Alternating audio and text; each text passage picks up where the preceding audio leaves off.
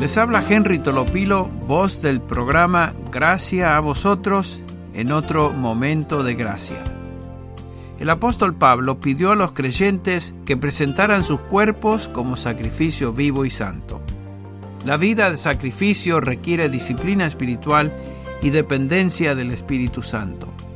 Antes de ser salvo, usted no poseía ni deseo ni habilidad para hacer sacrificios. Ahora puede presentarse como instrumento de justicia.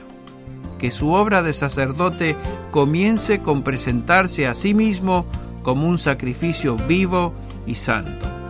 Les habló Henry Tolopilo animándolo a que su vida sea un momento de gracia.